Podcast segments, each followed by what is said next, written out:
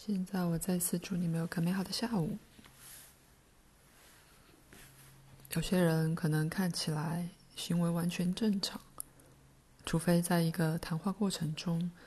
谈起了某个主题，或除非在环境里的一些刺激唤起了他们。举例来说，个人也许正在够正常的侃侃而谈。当他听到远处警车的警笛声时，这个人立刻跳起来，确信那是联邦调查局或其他机构追踪他的证据。有警笛的车子可能消失，然而受惊的人的态度和行为很可能立刻令他们的同伴了悟到，有些事出了差错。这心理失常的人可能立刻开始一个冗长的激烈发言，描述之前的插曲，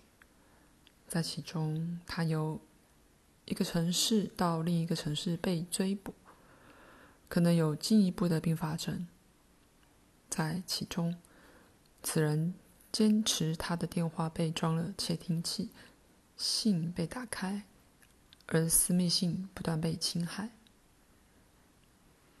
对此人的伴侣而言，这可能是任何事出了错的第一个信号。大半这种例子里，这冗长的激烈发言可能继续一会儿，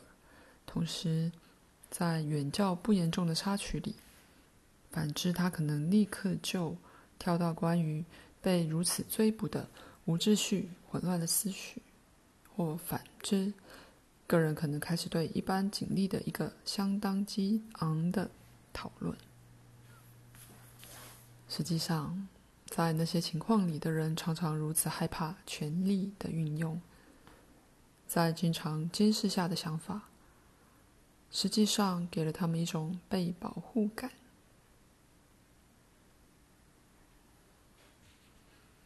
重点是，在这种情况里，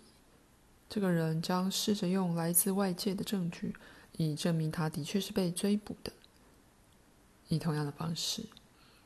幻听上帝或一个恶魔声音的人，这样做的确为的是在他自己的头脑里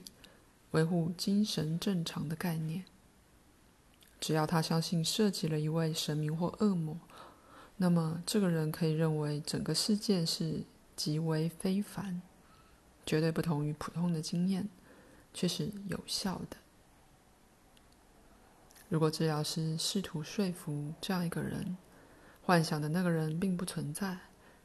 那么